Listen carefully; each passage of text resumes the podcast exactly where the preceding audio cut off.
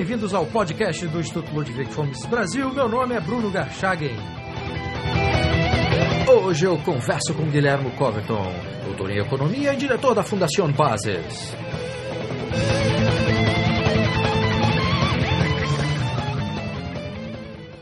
Seja muito bem-vindo, Guilherme. Bueno, muchísimo gusto y gracias por el interés. Guilherme, eu gostaria de começar esta entrevista perguntando a você sobre o quinto Congresso Internacional de Escola Austríaca, que será realizado na cidade de Rosário, na Argentina, nos dias 17, 18 e 19 de novembro. O tema deste ano é a Escola Austríaca no século XXI. Eu queria que você falasse quem são os palestrantes e quais serão os tópicos que serão abordados nesse evento de escola austríaca. Este evento se realiza cada dos años, siempre en los años pares, y para este año tenemos previsto eh, la, la presencia de conferenciantes centrales que serían el doctor Alberto Venegas Lynch, académico nacional de Ciencias Económicas de Argentina, el doctor Calvin Hayes de la Brock University de Canadá, el doctor Benjamin Powell de Texas Tech University en Estados Unidos, eh, el doctor Pedro Schwartz de la Universidad de San Pablo de España, también nos va a acompañar el doctor Mark Skousen de Chapman University de Estados Unidos y el doctor Gabriel Zanotti de la Universidad Austral y de SADE de Argentina. Eh, las áreas sobre las cuales el Congreso va a tocar los temas son economía, filosofía política, eh, teoría del conocimiento y metodología de la ciencia económica, y también lecturas en torno de la Escuela Austríaca de Economía. O sea, es un evento destinado a estudiantes, a docentes, a graduados en las áreas de economía, humanidades y ciencias sociales y a académicos en general, ¿no es cierto?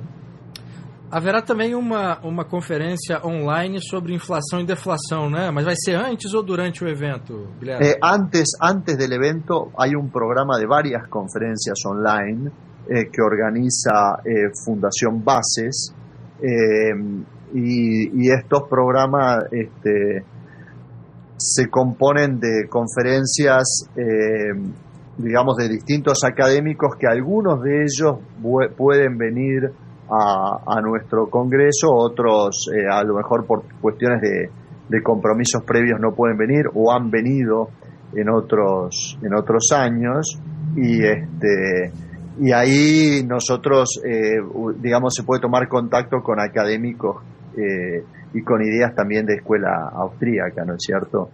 Eh, Certo. Agora, o tema, a escola austríaca no século XXI. Por que, que foi escolhido esse tema especificamente, Guilherme? Bueno, eh, en realidad, eh, Escuela Austríaca tiene una influencia muy grande en el mundo académico de la Argentina. Eh, los primeros contactos con Escuela Austríaca, yo creo que el primer académico que trajo las ideas de Escuela Austríaca es el doctor Meir Silverberg. El doctor Silverberg, que nació en Polonia, vino a la Argentina a los cuatro años, en el periodo de entreguerras. Él nació en 1928, llegó a la Argentina en 1933.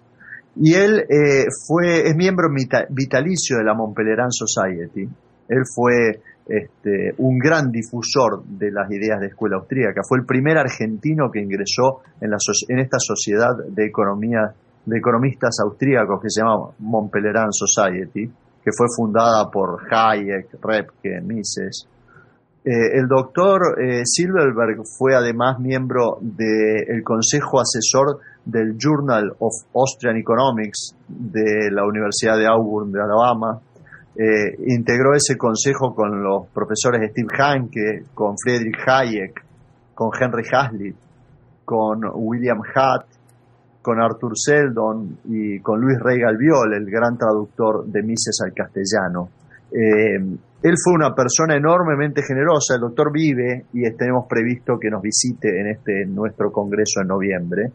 Y, y bueno, y él puso también en contacto las ideas de la escuela austríaca a, al padre del doctor Venegas Lynch, al doctor Alberto Venegas Lynch, padre. Este, el, doctor Venegas Lynch fue embajador de Argentina en Nueva, en, fue cónsul de Argentina en Nueva York en los años 50 y allí tuvo oportunidad de conocer a Ludwig von Mises.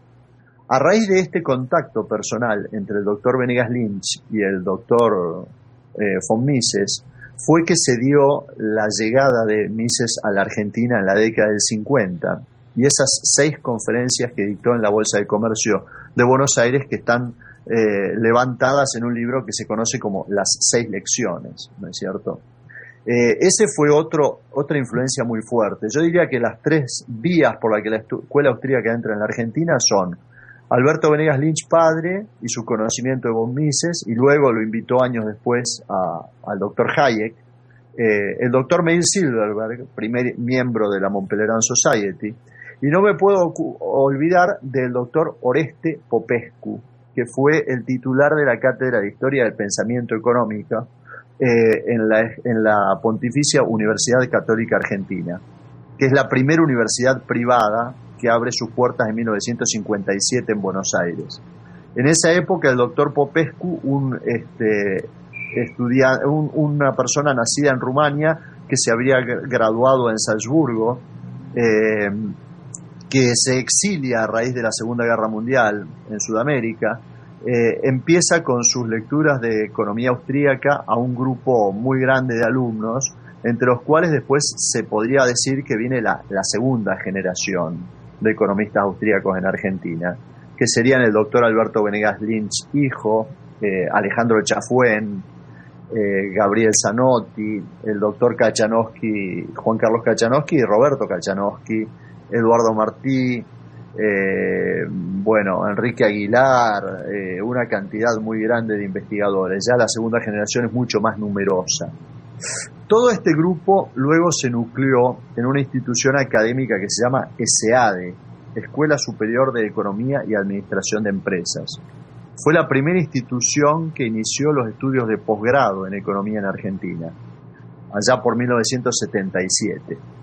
Y, claramente fue la gran influencia sobre mí, eh, eh, sobre mi, mi, vocación por el estudio de la economía austríaca, viene a través de haber conocido al doctor Venegas Lynch personalmente en 1981 en la Universidad Nacional de Rosario, que era donde yo estudiaba mi carrera de grado. Y bueno, SEADE fue por años una institución que produjo una gran cantidad de economistas austríacos que son prácticamente todos los que conocemos hoy eh, en Argentina, ¿no es cierto? la mayoría egresados de SEADE. Ahí están también, bueno, el profesor Alejandro Gómez, me estoy acordando ahora. Eh, eh, hay, un grupo muy grande de, de amigos vinculados a la economía austríaca que fueron profesores de SEADE o se graduaron en SEADE. Você faz parte então da terceira geração de, de austríacos na Argentina, é isso, Guilherme? Y podría decirse que yo soy un descendiente directo de Juan Carlos Kachanowski. El doctor Kachanowski, a quien conocí en 1981, al mismo tiempo que al doctor Venegas Lynch, ha sido prácticamente mi mentor. El doctor Juan Carlos Kachanowski, junto con Alejandro Chafuen, son graduados del International College de California. Ellos, eh, sus tesis doctorales fueron revisadas y dirigidas por Hans Senholz. Hans Senholz es uno de los únicos cuatro discípulos que se graduaron sus tesis doctorales dirigidas por Ludwig von Mises. ¿eh? Los otros son Ludwig Lachmann, eh, eh, bueno, Israel Kirchner y, siempre me olvido de, alguien. Nunca hay que decir que son cuatro porque uno siempre se termina olvidando. Pero bueno, de algún modo este, esas influencias, el contacto con Hans Engels eh, los académicos de Argentina vino a través también de SEADE. SEADE fue, el rector fue Alberto Venegas Lynch durante muchísimos años, ¿no cierto? Ahí también se formó Martín Krause, me estoy acordando ahora, Wenceslao Jiménez Bonet, eh, bueno, una cantidad muy grande, bueno, Nicolás Kachanowski. Se puede decir que yo podría ser una tercera generación, porque el doctor Juan Carlos Kachanowski fue mi mentor y el doctor Zanotti también fue una influencia enormemente importante sobre mí. Incluso tuvieron participación en mi tesis doctoral. Y, Y, bueno, eh, de algún modo, eh, el doctor Juan Carlos Kachanowski además fue el jefe del Departamento de Economía en la Universidad Católica Argentina en la sede que tiene en Rosario. La sede de Rosario es un caso muy particular porque debe ser la única universidad del mundo en donde todos los académicos, eh, el doctor Walter Castro, Sebastián Landoni, también doctor en economía, este, somos eh, vinculados a SADE y a, y a la economía austríaca. ¿no? El departamento de economía de la UCA de Rosario es prácticamente 100% austríaco. Pois é, Guilherme, eu queria então que você falasse um pouco, quer dizer, a situação da escola austríaca na, na, na academia, na Argentina, ela parece, me parece que está bastante concentrada em Rosário. E uma pergunta que, que através dos anos aí eu ouço Sí, muito... Bruno, eso que usted comenta eh, a mí me sorprendió porque lo escuché de boca de un premio Nobel de Economía en los años 90, una situación rarísima. Yo asistía a una reunión eh, en donde vino el doctor Rudiger Dornbusch y, y el doctor Dornbusch mencionó qué placer estar en Rosario, un lugar en donde hay tanta seriedad en el estudio de la economía y que es conocido mundialmente por sus economistas austríacos. Y yo no lo podía creer y me reía porque es como que uno no se toma nunca en serio a sí mismo.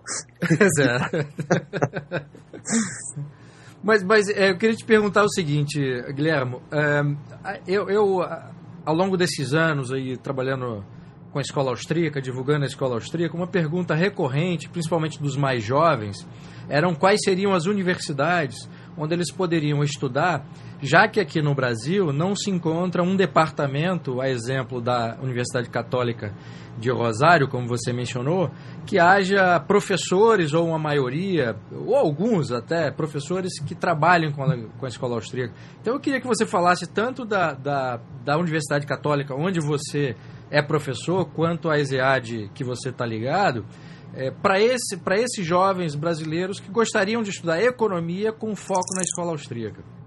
Bueno, eh, yo creo que es cierto lo que dices, Bruno, de que en general no es que hay universidades muy enfocadas a esto. Yo creo que esto eh, tiene también su aspecto positivo.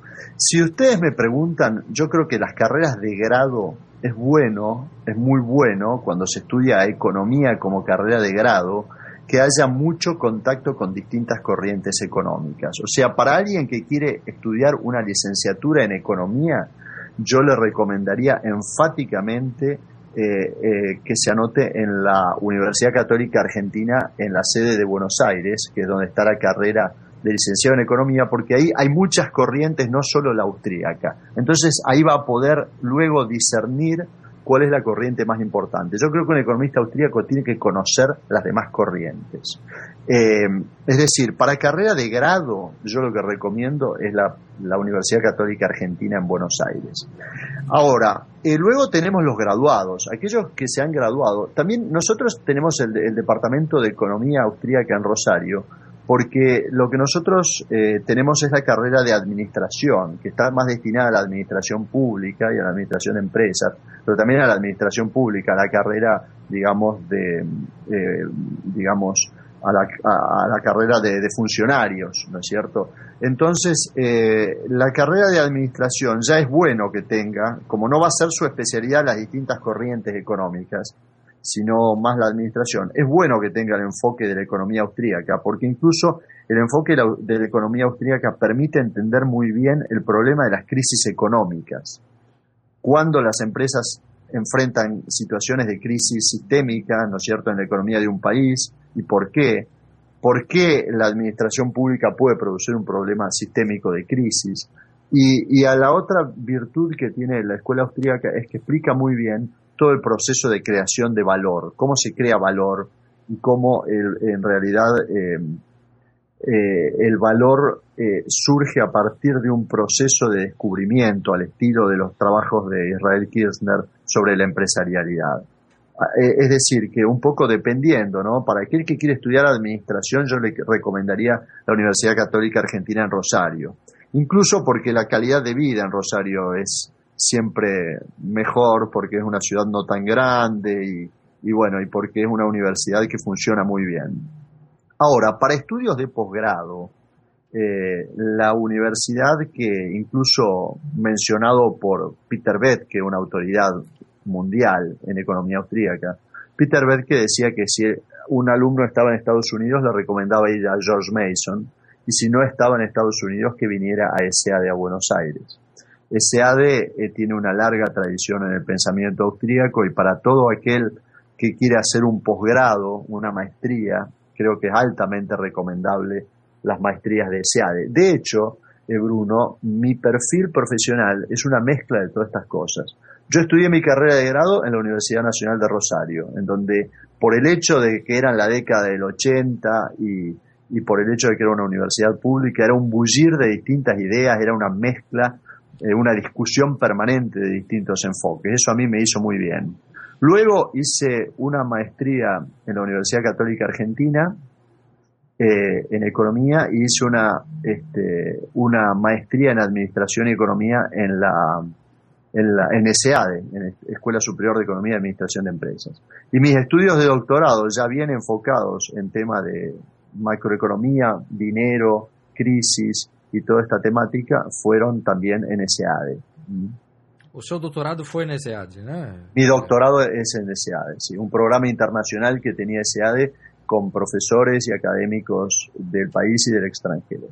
Perfeito. Só para informar o ouvinte que não está muito familiarizado com a língua espanhola, a maestria é o nosso mestrado aqui no Brasil. Mestrado, exato. Sim, sim. Agora, Guilhermo, uh, com essa situação, enfim, você citou é, dois exemplos aí, Universidade Católica e ESEAD, que tem departamentos e professores de alto nível que estudam a escola austríaca. Você anteriormente já havia mencionado de que forma que a, a, a, escola austríaca é um instrumento teórico fantástico para identificar crises, para é, analisar melhor a, o movimento da administração pública e, ao mesmo tempo, vocês na Argentina já estão sofrendo já há bastante, é, bastante anos claro. uma situação extremamente delicada do ponto de vista político, de intervenção do governo e tudo mais. É, qual, qual é a, a situação da, da, escola austríaca na Argentina hoje, no que se refere ao debate público? Os professores da, da Católica, da ESEAD, são convidados pela imprensa para falar sobre a situação econômica na Argentina do ponto de vista austríaco ou não? Bueno, eh, la presencia en los medios es dispar. Eh, indudablemente uno de los grandes problemas que tienen los avances del estatismo, del peso del Estado en Argentina, incluye también a los medios masivos de comunicación, al periodismo y a los canales de, mayor difusión. Esto es un obstáculo, ¿no es cierto?, para la difusión de las ideas. Pero, eh, es decir, en un país en donde el estatismo ha avanzado tanto, nuestras ideas son vistos como eh, un fuerte recelo y como el enemigo a la posibilidad de seguir implementando el estatismo y las ideas del socialismo del siglo XXI. Esto está muy claro para nosotros. De todos modos, eh, las ideas de la escuela austríaca como una, una fuerte eh, oposición a estos principios que, tiene el partido gobernante, eh, tienen recepción, tienen recepción en medios de prensa, como por ejemplo el periódico Infobae, ¿no es cierto? Tienen una gran recepción en algunos medios eh, del interior, canales de televisión y, y radios. Mi colega, el doctor Walter Castro de la Universidad Católica en Rosario, tiene varios programas de radio incluso, este, otro colega mío sale por televisión muy seguido, que está en mi cátedra de finanzas públicas, eh, Ignacio Manuel Valdés, él sale permanentemente por medios televisivos aquí en Rosario. Es decir, hay una presencia. Eh, la gente es consciente de que nosotros representamos un discurso muy diferente al discurso que se escucha todos los días y que pareciera dar mucho más respuestas. Eso es lo que ha generado que este Congreso que empezó hace 10 años, primero como una cosa muy, muy pequeña y muy académica, ya haya tomado un vuelo en donde nosotros eh, todos los años, merced al gran apoyo que nos da Universidad Católica Argentina, que es un socio estratégico nuestro y aporta eh, todas las instalaciones del campus, al gran apoyo que tenemos también de Fundación Friedrich Naumann, que es una fundación que difunde las ideas de la libertad en el mundo. Eh, y también de, todo el equipo de, gente de, Fundación Bases que se pasa todo el año invitando académicos, tratando de coordinar todos aspectos de logística. Eh, realmente nosotros hemos logrado un congreso en donde se discuten ponencias y, puntos de vista de, prácticamente eh, entre 30 y 40 expositores, además de los conferencistas centrales. Y son gente que viene a veces de Argentina y también de otros lugares. Y nosotros vemos que eh, aún en países en donde estas ideas están muy alejadas de la agenda política, como Venezuela y Bolivia, hay un gran interés por la escuela austríaca. O sea, esto incluso apoyo de, empresas, eh, hay empresas que, que todos los días están haciendo negocios y se dan cuenta que han padecido los problemas y que son descritos, ¿no es cierto?, por esta, por esta corriente de pensamiento. Y, la verdad es que eso, eh, aunque si uno mira la política de, Argentina como país, yo diría que estamos en uno de los peores lugares eh, desde el punto de vista de la implementación de políticas públicas, la implementación. Cuando uno mira el mundo académico, las posibilidades de estudiar y de capacitarse, yo no sé si hay algún otro país en Latinoamérica que esté en la situación de Argentina. Me animo a decir de que en Europa, fuera de Alemania, es muy difícil encontrar tantos, eh, digamos, académicos que manejan también la bibliografía, conocen los temas y pueden aportar soluciones de políticas públicas. Nosotros aquí tenemos Fundación Libertad y Progreso, que es la unión de varios, de varios think tanks, de varias fundaciones y de varios centros de investigación, en donde están la gente de SEADE, están gentes de partidos políticos, o sea, y tiene un enorme peso Fundación Libertad y Progreso, difunde muchísimo también. Son socios nuestros de, Fundación Bases, incluso eh, en una red de fundaciones liberales que hay en Argentina.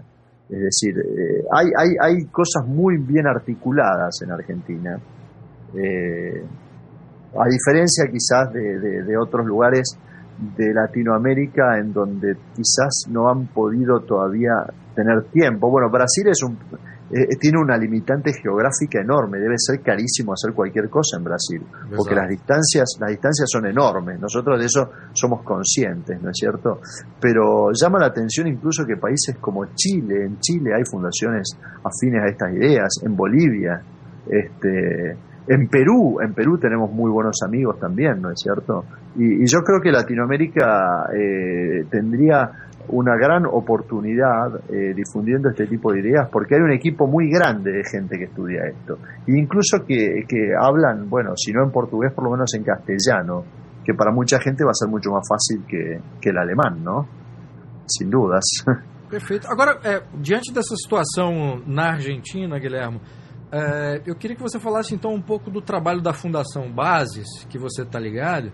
Como é, como é que, que uma fundação dedicada à, defesa das ideias da liberdade consegue trabalhar e consegue financiamento num país em que o Estado tem um peso, é, exerce uma intervenção de forma tão grave na, na economia e, por extensão, na vida das pessoas? Bueno, eh, yo creo que ha sido una combinación de el apoyo de muchos académicos que desinteresadamente desde fuera de nuestra fundación nos han apoyado. Eh, ahí tengo que mencionar a Juan Carlos Kachanowski, a Martín Krause, a Gabriel Zanotti, este, a, a, bueno, siempre uno cuando empieza a hacer una enumeración le quedan gente eh, digamos, que, que, no menciona, ¿no? Pero la verdad es que mm, nosotros hemos recibido mucho apoyo de, de académicos. Adrián Ravier es una persona que nos ha apoyado muchísimo. Este, eh, bueno, eh, Rafael Beltramino, ¿no es cierto? Todas estas personas que se han acercado en algunos momentos, Nicolás Kachanowski mismo, se han acercado y, y nos han apoyado refiriéndonos a académicos, eh, ofreciéndonos conferencias, ¿no es cierto? Mucho de la difusión que nosotros hacemos ha sido eh, a partir de académicos que han prácticamente han dado su tiempo en forma gratuita, ¿no es cierto? Eh, lo otro que tenemos es esta gran institución que es Universidad Católica Argentina, que Universidad Católica Argentina es, yo diría, la institución más pluralista que hay en el, en el pensamiento académico de las que yo he podido conocer a lo largo de 30 años de vida académica aquí en Argentina. O sea, no es que yo estoy en, en Universidad Católica porque ellos me invitaron, sino que yo estoy en Universidad Católica porque es el mejor lugar para trabajar. Yo prácticamente a esta altura de mi vida podría trabajar en cualquier lugar. Y, la verdad que he elegido estar en Universidad Católica por el gran pluralismo. Aquí se acepta el debate de todo tipo de ideas. O sea, eh, eh, muchas veces la gente piensa que porque es una universidad católica, yo he tenido alumnas eh, musulmanas sentadas dentro del aula. Eh, y, uno se da cuenta que son musulmanes no porque uno le pregunta, sino por cómo visten, sencillamente. O sea, lo, que nosotros eh, respetamos el pluralismo, las ideas y, cada uno puede debatir lo que quiere. Es una verdadera universidad en el sentido claro de la palabra. Entonces, eso nos da un ámbito, de alguna manera un paraguas para funcionar. Eh, las empresas son quizá las que más les cuesta apoyarnos porque no puedo, no puedo ocultar de que hay, empresas que han recibido de alguna manera represalias y trato bastante diferencial por parte del gobierno por exponer mucho su apoyo a, iniciativas de libertad y este tipo de cosas. Pero igualmente hay empresas que nos apoyan. Este, esa es la parte, digamos, más difícil. Y la otra cuestión es que nosotros hacemos, digamos, logramos muchos resultados con muy poco presupuesto, ¿no es cierto? Eh, que este es el gran desafío que tienen las instituciones de la libertad, ¿no es cierto? Porque eh, es muy difícil que el gobierno eh, apoye este tipo de iniciativas. De hecho, cuando gobierne una persona que piense como nosotros, lo primero que se va a decir es no utilizar fondos públicos para la difusión de ideas. Esto que parece paradójico, yo diría que es la parte central. Entonces, tenemos claro, tenemos que estar tenemos que, saber que las reglas de juego son que la política este, eh, parte del respeto por el disenso, entonces nadie debería utilizar fondos públicos para este tipo de cosas. Incluso es parte de la del, digamos de las normas internas del estatuto de funcionamiento que tiene Fundación Bases. Nosotros no recibimos apoyo de, de gobierno, ¿no es cierto? Porque nos parece que condicionaría nuestra actividad académica. Este, que, ya te digo, son, es, difusión de ideas, organización de debates, de paneles, em, eh, todo este seminarios online. Nosotros tenemos un programa anual de seminarios online que es muy interesante porque se da a lo largo de todo el año. Nosotros, empezamos en abril con Juan Carlos Kachanowski hablando de falacias del libre mercado, luego en junio eh, un análisis del crecimiento del Estado de acuerdo a las ideas de Higgs y Herkowitz, eh, eso a cargo de Futterman Tejera y Verón. Luego tuvimos un seminario Argentina, Mercosur y la integración eh, de Aldo Abraham y Gustavo Lázari. En julio, eh, Iván Kachanowski expuso sobre el mercado de las drogas y, y Agustín Echevarne sobre un cambio de paradigma en educación. Eh, ahora para agosto tenemos un análisis económico y filosófico de la pobreza a cargo de Gustavo Esperué y Martín Krause. Vamos a tener en septiembre Los filósofos de la libertad a cargo del doctor Gabriel Zanotti. Eh, en octubre va a hablar el doctor Edgardo Zablowski de vouchers educativos, 60 años después de la propuesta de Friedman. Eh, luego vamos a tener todo lo que no hay que hacer, lecciones del sur de América, a cargo de Iván Carrino, también en octubre, ventajas y desventajas de un sistema basado en bitcoins, el doctor Adrián Ravier, también en octubre, y un seminario sobre libertad de prensa, un gran, uno de los grandes temas de Latinoamérica, esto a cargo de Ezequiel Spector y Gastón Fernández Fellini. Esto va a ser en noviembre.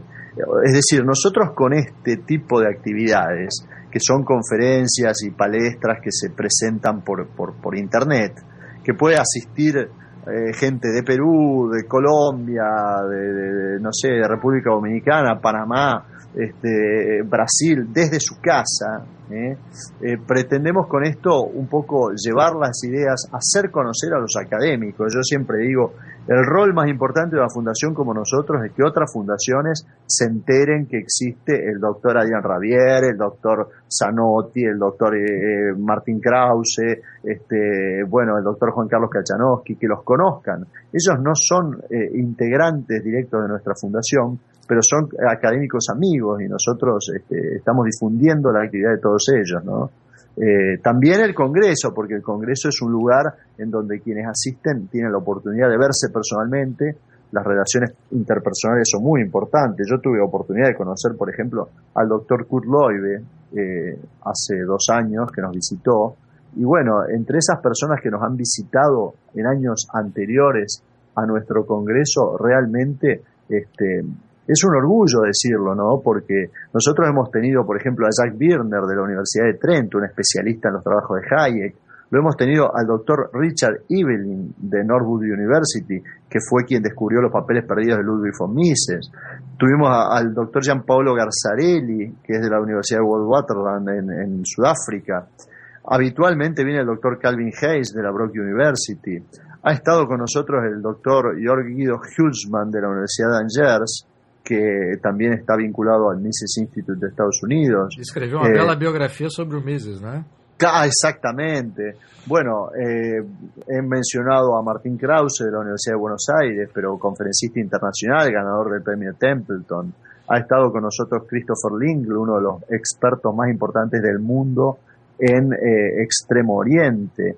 Eh, el doctor Lawrence White, quizá la persona más citada eh, en temas de banca libre eh, eh, de George Mason University, nos acompañó en la última edición. Bueno, mencioné al doctor Loibe que nos va, nos va a visitar esta vez nuevamente. Vamos a tener a, Stephen Hicks, que fue es, filósofo y también fue conferencista central hace un par de, congresos atrás. yo nombré a Meir Silverberg, un verdadero monumento al pensamiento austríaco en Argentina y el producto digamos, de lo que se podía lograr con la educación pública en aquellos años, ¿no? Algo que lamentablemente ha cambiado muchísimo y que ya no existe más en la Argentina, esa calidad de educación pública que podía permitir que una, una persona que llegó exiliada con cero oportunidades a la Argentina a los cuatro años haya pasado por la escuela pública primaria, la escuela secundaria y la universidad pública, se haya doctorado y haya terminado integrando un, un, este, un consejo directivo de un journal de economía junto a Henry Hazlitt, a, Hayek, bueno, a, Arthur Seldon, a las personas que mencioné, ¿no? Eso eh, te da un poco la idea del nivel de académicos que ha habido en Argentina, este, eh, y, que han sido la gente que nos hemos formado nosotros, eh, realmente. O sea, hemos, hemos tenido una suerte, yo siempre digo, yo he sido una persona enormemente afortunada porque me antecedieron personas que hicieron muchísimo más esfuerzo y, la verdad es que eh, es difícil encontrar resultados como no sea darse cuenta que formaron a personas como nosotros. Eh, lo cual creo que es el resultado más importante, ¿no? porque además de generar conocimiento, generaron, generaron académicos, pero quizá nuestra actitud, nuestra, digamos, nuestros resultados sean más visibles, ¿no? nuestro accionar de resultados que quizás son más espectaculares, más visibles, pero, pero no, no tan importantes como los que han logrado ellos. ¿no? Yo siempre menciono, toda esta gente ha sido para nosotros de enorme referencia. Mencioné a, Alejandro Chafuén, por ejemplo, Alejandro Chafuén es un gran generador de think tanks y eh, un gran apoyo a todas las instituciones este, eh, de, pensamiento de la libertad en, en, América, ¿no es cierto? Él, él, vive en Estados Unidos. Sí, me decía Bruno. Não, não. O, o, o faz um grande trabalho, não só na, na, na, promoção dos think tanks na América Latina e em outros países do mundo, em outras regiões do mundo, mas também tem um trabalho intelectual fantástico na área aí dos, dos proto-austríacos, né, Escola de Salamanca claro, y todo. Sí, de la Escuela de Salamanca, su obra este, Ética y Economía. Lo gracioso del caso es que tanto eh, Chafuen como Zanotti, como Kachanowski, como el doctor Venegas integraban todo ese grupo que siendo estudiantes de grado iban a las conferencias del doctor Meir Silverberg, que eran toda una iniciativa muy, muy este, así personal.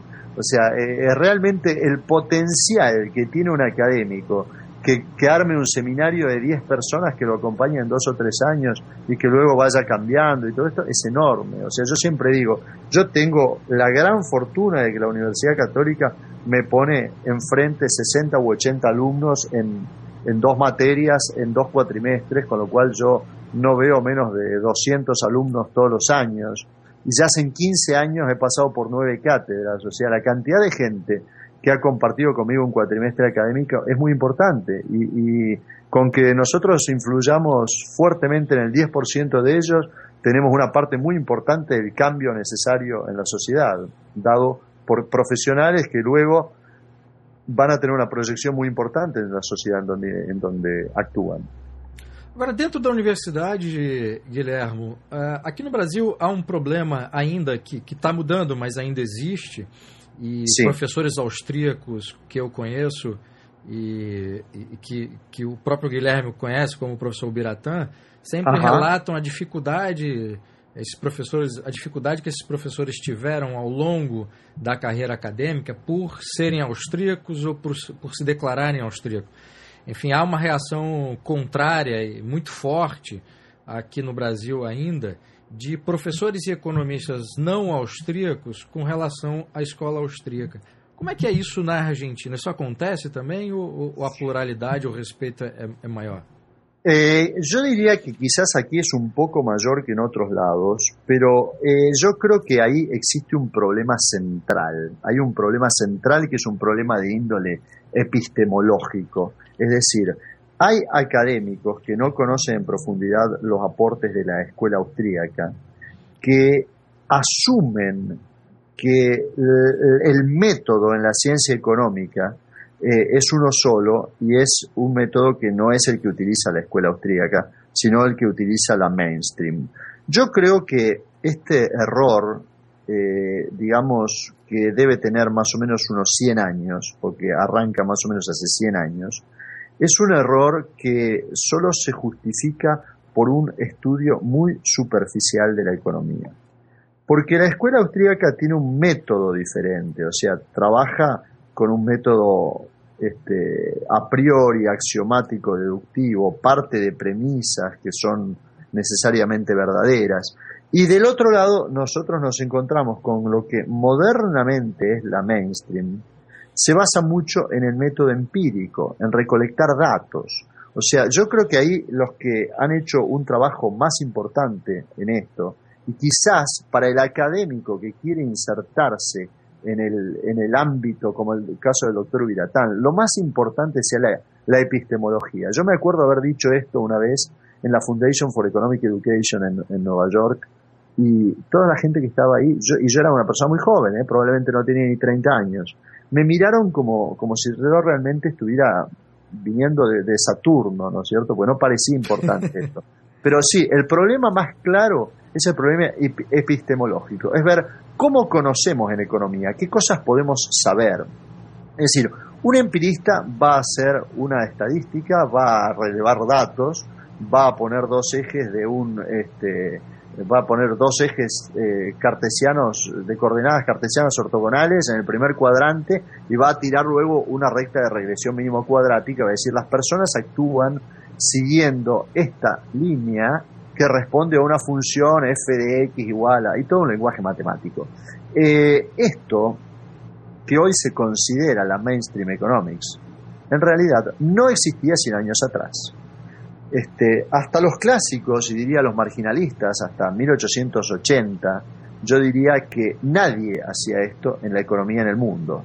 Y yo me animo a decir, con sustento en, académicos de quien soy incluso amigo personal, como, como Robert Eichelon y Hebert, por ejemplo, o, bueno, trabajos eh, muy importantes como Spiegel en Historia del Pensamiento Económico, a quien no tuve el gusto de conocer, a Henry Spiegel, pero eh, ellos prueban claramente que todo lo que nosotros hoy conocemos en economía, probablemente el 80% de lo que hoy conocemos se conocía ya en aquel momento. ¿Cómo ha podido ser que clásicos como John Stuart Mill, como Kearns, como eh, este, Benjamin Anderson, como este, eh, Cantillon, como Jean-Baptiste Say, ¿cómo llegaron a conocer tanto en economía si no utilizaron ese método? Bueno, es que sencillamente no es el único método en la ciencia económica. O sea, perseguir a una economía austríaco por decir que las afirmaciones que hace no tienen carácter científico es algo que a partir de los trabajos de Mises y Magluk eh, hay que darlo por, por, por desaparecido. O sea, Sir John Hicks, que cito yo en mi tesis doctoral, dice muy claramente, eh, hasta 1860, 1870, 1900, los austríacos eran la mainstream economics. Era un enfoque de cómo hacía el empresario y el, contable para administrar los negocios. O sea, eh, claramente una de las grandes decepciones que se lleva un estudiante de economía ortodoxo, alguien que puede pasar aún por las más prestigiosas universidades, ve muchísimos modelos y luego cuando quiere sentarse con un empresario y explicarle qué le, conviene hacer en su empresa y, por qué le va a ir bien, no tiene diálogo, porque el empresario no decide con un gráfico de oferta y demanda. De hecho, la curva de demanda que enfrenta el empresario no existe en el momento en que el empresario está enfrentando. O sea, el empresario decide más con, información dispersa al estilo de lo que describe muy bien Israel Kirchner, una autoridad en este tema de cómo es la actividad empresarial. ¿No es cierto? Y en este sentido yo creo que eh, el, énfasis mayor de un académico que pretende tener relevancia eh, en el mundo de la academia es precisamente enfatizar la epistemología. Nosotros no necesitamos entrevistar a 100.000 personas y preguntarle si prefiere tener 10 millones de dólares hoy o 10 millones de dólares dentro de 40 años. Yo no necesito hacerlo. Yo le voy a dar por qué motivo todas las personas prefieren tener 10, eh, millones de dólares hoy en vez de dentro de 40 años, sin habérselo preguntado, sin conocerlo y que esta afirmación tenga validez científica. Porque sencillamente usted y yo sabemos, y todos sabemos, que las personas no conocen el futuro. Dado que el futuro es incierto, esto le trae dudas de lo que va a pasar dentro de 40 años. Pero si decimos que no conocen el futuro, decimos una verdad a medias. Hay algo del futuro que sí conocen. ¿Qué es lo que conocen? Que van a morir. Entonces, con que una persona sepa que no conoce el futuro, pero que sí conoce que va a morir, ya alcanza para preferir 10 millones de dólares hoy en vez de dentro de 30 o 40 años. Y eso se llama preferencia temporal. Eso es un axioma de la, de la acción humana. Ese es un principio que no necesita ser demostrado. En base a eso, la escuela austríaca, y en base a muchas otras ideas, construye conocimiento. O sea, yo no necesito hacer una recta de regresión mínimo cuadrática para describir que la demanda tiene pendiente negativa. Lo que yo puedo decir es que las personas ordenan sus necesidades de acuerdo a escalas valorativas jerárquicas, como muy bien explicó el profesor Ben Baberg. Ponen arriba las que más valoran y luego las que valoran después. Eso hace que la primera unidad de trigo usted la va a utilizar, por ejemplo, para comer, porque si no se muere. Y la segunda unidad, de trigo que usted coseche, quizás la destine a guardarla para sembrar, de modo tal de asegurarse comer el año que viene. Si usted no come hoy, ya la necesidad de comer el año que viene deja de ser importante. Ahora, si usted recibe una tercera unidad de trigo, probablemente lo que usted haga es alimentar el ganado para diversificar su dieta y poder poner, comer gallina, cerdo, lo que sea. Entonces, cada una de estas utilidades tiene una valoración menor para usted y por eso la curva de demanda tiene pendiente negativa y cuanto más cantidades tiene usted, menos las va a valorar y por eso existe la utilidad marginal. Esto no es empírico, esto es absolutamente eh, axiomático deductivo.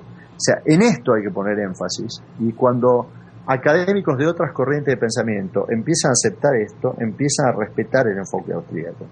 El siguiente punto es ver que hay algunos temas, como por ejemplo la causa de las crisis económicas, eh, que algunos llaman cíclicas y que yo creo que no son cíclicas porque precisamente el ciclo responde al paso del tiempo. ¿eh?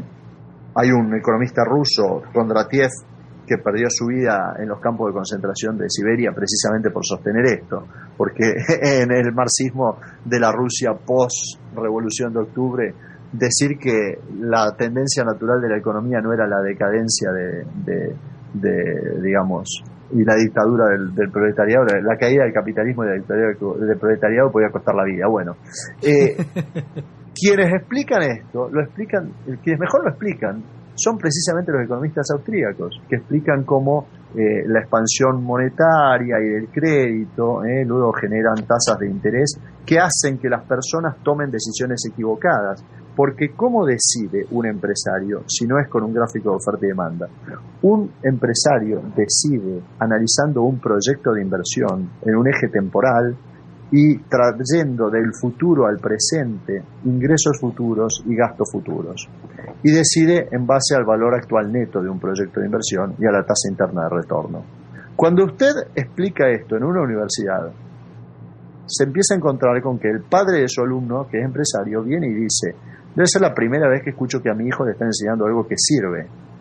Porque, exactamente, porque usted puede mandar a su hijo a la mejor universidad del mundo, a la más prestigiosa, y cuando le muestren todas esas revisiones mínimo cuadráticas, le quieran hacer creer que el empresario decide con eso, el empresario ni siquiera maneja integrales y derivadas. Así que eso queda muy claro. Y no hace falta eh, manejar integrales y derivadas para, para ser empresario exitoso. Esto lo han probado Steve Jobs, no sé, eh, el señor el señor Puertas que hace ventanas, es decir, Bill Gates, el que hace Windows. ¿eh? Él también ha demostrado esto claramente. No hacen falta conocer todos los modelos econométricos para ser un empresario brillante. Las personas decidimos por otros parámetros. Y eso es lo que la escuela austríaca se aproxima mucho más al mundo real. Agora, uma, uma crítica muito comum desse, desse, desses economistas ou professores de economia que não conhecem, não estudaram a escola austríaca, Guilherme, é que Sim. os austríacos rejeitam o uso da matemática. Então eu queria te perguntar o seguinte: como você vê esse tipo de crítica, considerando que você mesmo é um austríaco, é um doutor em economia e principalmente é um professor de macroeconomia, finanças públicas, economia política e microeconomia? Es que realmente lo que nosotros afirmamos no es que la matemática nos sirve. O sea, yo claramente hay modelos que reconozco que tienen una importancia muy grande. Eh, por ejemplo, no, nadie va a cuestionar la utilidad de la función de rendimientos decrecientes a escala, por ejemplo, eh, que nos grafica por un lado el rendimiento de un sistema de producción y por el otro lado cómo reacciona en forma variable frente a cambios de eh, un factor de producción variable. ¿eh? Como, es el diferencial. Bueno, este, ese es un modelo que realmente aporta mucho. Pero hay otros modelos que no aportan tanto. Entonces, pensar que las personas van a funcionar de acuerdo a una función matemática, que van a tomar decisiones eh, de acuerdo al comportamiento de una función, es realmente ignorar que los seres humanos no reaccionamos, sino que actuamos. La diferencia entre acción y reacción es muy grande, porque en la acción humana hay propósito deliberado, hay conocimiento, hay aprendizaje.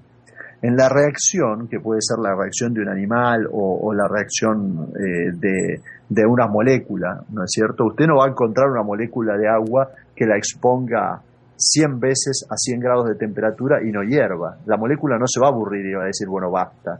En cambio, usted sí va a encontrar una sociedad en donde usted introduce una expansión monetaria, se produce inflación, esto genera eh, de, alguna manera transferencias de ingresos de, unos sectores a otros, genera el fracaso de, de, proyectos de inversión y la quiebra de empresas. Y cuando esa misma sociedad es expuesta a esta experiencia inflacionaria, dos o tres veces, ya luego sobreactúa, actúa de forma diferente, repudia la moneda y se refugia en una moneda extranjera. No necesito hacer el experimento para verlo. Este, en este sentido eh, es que nosotros decimos, no es la matemática la que nos brinda todas las soluciones. Para algunas cosas sin duda sirve. O sea, a mí, eh, yo fui alumno del doctor Israel Kirchner, que fue a su vez uno de los únicos cuatro que se doctoraron con Mises, y el doctor Kirchner decía, si yo tuviera solamente una hora y media para explicar la economía a alguien, utilizaría eh, el modelo de oferta y demanda.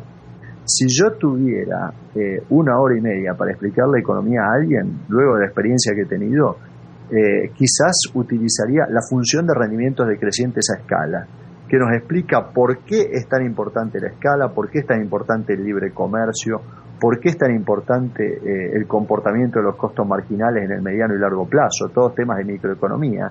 y que tocan directamente a la macroeconomía, porque precisamente Bruno, como decías, la diferenciación entre microeconomía y macroeconomía es un disparate mayúsculo, o sea, no se puede hacer macroeconomía si no se conoce micro. Y una de las cosas que decía Mancur Olson ¿eh? en su libro Auge y Decadencia de las Naciones es, lo llamativo del caso es que en microeconomía no hay demasiadas diferencias de opinión entre las distintas corrientes, y sí lo hay en macro, pero la macroeconomía no puede funcionar sin la microeconomía, o sea, ese es un disparate mayúsculo. Cuando tu teoría macroeconómica, digamos, contradice la sana microeconomía, hay que quemarla, como decía este, eh, este profesor de Cambridge, Alfred Marshall, ¿no? Alfred Marshall, que fue el que introdujo los gráficos de coordenadas cartesianas y el uso de la matemática, decía, luego queme las matemáticas. O sea, si el modelo matemático no le explica lo que la gente hace, quémelo. y esto es que eh, un poco se ha perdido de vista, ¿no? O sea, no es que nosotros éramos contrarios. Alfred Marshall, que introdujo el, sistema, eh, eh, era también contrario. O sea, Agora, uh, Guilherme, uh, como é que foi o seu primeiro contato com as ideias da escola austríaca? Foi a universidade? Foi antes de entrar na universidade? Foi alguém que te apresentou? Como é que, como é que aconteceu?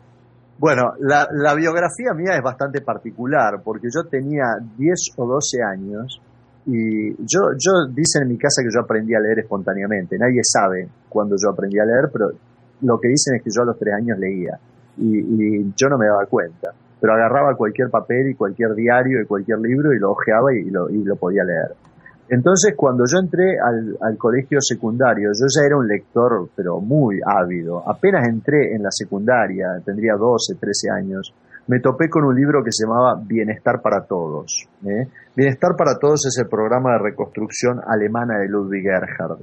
Me lo leí entero y me di cuenta de que había un gran tema a explicar. ¿Cómo podía ser que la Alemania de 1960 y pico, 70, donde yo vivía, eh, era un país muchísimo más rico que Argentina, que brindaba muchísimo más oportunidades, muchísimas más posibilidades de progreso y bienestar y, de educación, habiendo sido un país devastado por la guerra, y Argentina que no había pasado por todo esto y éramos el país de las vacas gordas, de las cosechas y de todo, el país en donde la gente se tira con el pan cuando, cuando se reúne un grupo bullicioso de amigos, ¿eh? se tiran con el pan por la cabeza. Este, era inentendible. Entonces me puse a estudiar esto y, yo no sabía lo que estaba estudiando. Así terminé la secundaria y yo ya había leído eh, Camino de Servidumbre de Hayek, había leído Bienestar para Todos, había leído Más allá de la oferta y la demanda de Wilhelm Repke y había tomado contacto con la acción humana que no la había podido comprar, pero que la había podido ojear en alguna biblioteca.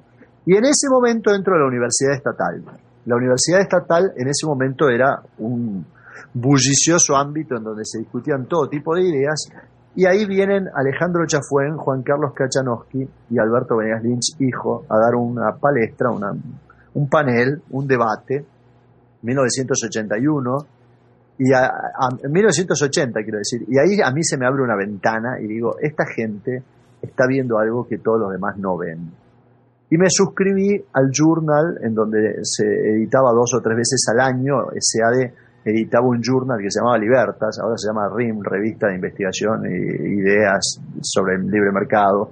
Este, y, ahí había artículos de, los grandes economistas del mundo liberal, ¿no es cierto? Todos los que he mencionado y muchos más. Estaba también Fritz Masluk, estaba, este, bueno, eh, por supuesto, Kirchner, Mises, Repke, de todo. Y, en esa época yo empecé a leer esto a la par que iba estudiando mi carrera de grado. Y lentamente me fui dando cuenta para qué lado me tenía que volcar. Tuve la suerte de que en Rosario había algún grupo de gente. Había habido un profesor en la Universidad Nacional que se llama Antonio Margariti. Antonio Vive es una gran persona. Él era un gran lector de Mises y de de Cantillon eh, y también era un gran lector de Jacques Rueff. Y, y a, través de él influyó sobre otro profesor que, bueno, fue un gran amigo nuestro que falleció, se llama Rogelio Pontón. Y ahí se armó un grupo de gente que nos reuníamos semanalmente, era como un seminario. No éramos más de seis o ocho reunidos alrededor de una mesa en un restaurante, cenábamos y discutíamos temas de economía. Y hemos seguido en contacto, o sea, así Eugenio Giolito hoy es doctor en economía de la Universidad de Maryland, dio clases en España y en Chile. Eh, bueno, Hugo Sarjanovic fue este, una persona muy exitosa en el mundo de los negocios por este enfoque austríaco. Llegó a ser vicepresidente de oleaginosos en Cargill en Suiza y ahora preside la multinacional Copersucar, también comprada por Cargill. Este, tenemos gente como Walter Castro, que es doctor en economía y es un conferencista internacional. Este, Juan Sebastián Zanotti, que está en el mismo departamento de economía que yo. Este, bueno, eh, todo este grupo de gente rosarina que ha andado dando vueltas por el mundo, ¿no? El doctor Adrián Ravier escribió un par de libros sobre la génesis de las ideas austríacas también, una serie de reportajes muy interesantes. Este, pero yo tuve esa suerte, o sea, de alguna manera me choqué con un libro a los 12 años, eso me llevó a leer otro y otro, cuando entré a la universidad me choqué con Venegas Lynch, Kachanowski y Chafuen, y, este, y es, una, es una risa porque el otro día veníamos cruzando la calle con el doctor Venegas Lynch en compañía de mi hijo, el menor, me dice, Guillermo, ¿cuántos años hace que nos conocemos? Y le digo, 34, Alberto. Yo me acuerdo perfectamente porque esa, esa eh, conferencia me marcó mucho mi enfoque de cómo encarar la economía. Este, así que bueno, de algún modo creo que aunque las instituciones no estén tan desarrolladas en algún país, eh, profesores como el doctor Uiratán o, incluso el trabajo que está haciendo en Brasil eh, Helio Beltrao con el Instituto Mises, eh, el, doctor Rodrigo Saraiva Mariño en el Instituto Liberal del Nordeste y, y, cualquier cantidad de gente. Yo, yo soy malísimo para enumeraciones porque me olvido de gente y luego quedo mal y la gente se ofende. Pero bueno, está lleno de gente en Brasil que no más con que formen un grupo de 10 personas, luego alrededor de esas 10 personas a los de 2 o 3 años, cada uno de ellos va a tener otro grupo de 10 personas y así se van difundiendo ideas, se van instalando en el debate académico. Las universidades se van dando cuenta de la necesidad de dar lugar a estas ideas y así de a poco este, yo creo que la sociedad va cambiando y va tomando conciencia, ¿no es cierto?, de, de que hay enfoques que son mucho más que tiene mucho más capacidad explicativa, ¿no es cierto? Que tiene mucho más eh, posibilidad de, hacernos entender lo que realmente ocurre en la economía, ¿no? Bom, Guilherme, muitíssimo obrigado pela entrevista. Foi ótimo tê-lo aqui nessa, nesse retorno do podcast no Instituto Mises Brasil, depois de uma parada aí no mês passado. E nos vemos agora na Conferência de Escola Austríaca em São Paulo, né?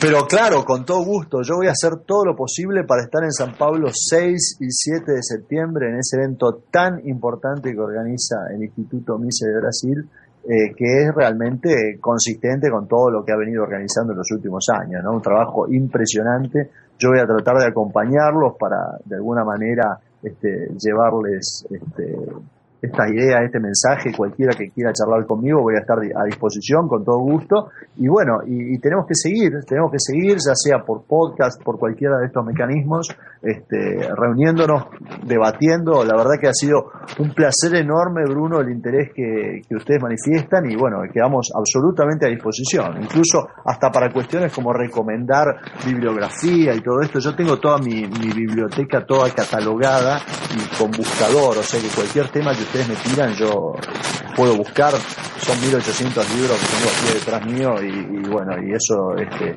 realmente les puedo dar alguna guía a cualquier investigador, a cualquiera que quiera escribir, eso se los ofrezco de todo corazón porque realmente eh, yo no soy de la época de Internet.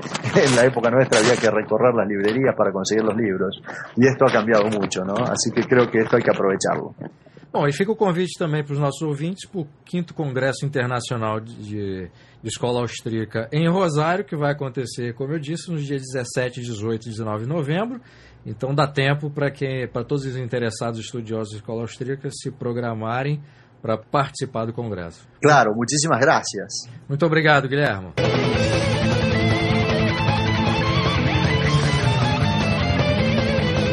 Este foi o podcast do Instituto Ludwig Gomes Brasil. Meu nome é Bruno Garchagen.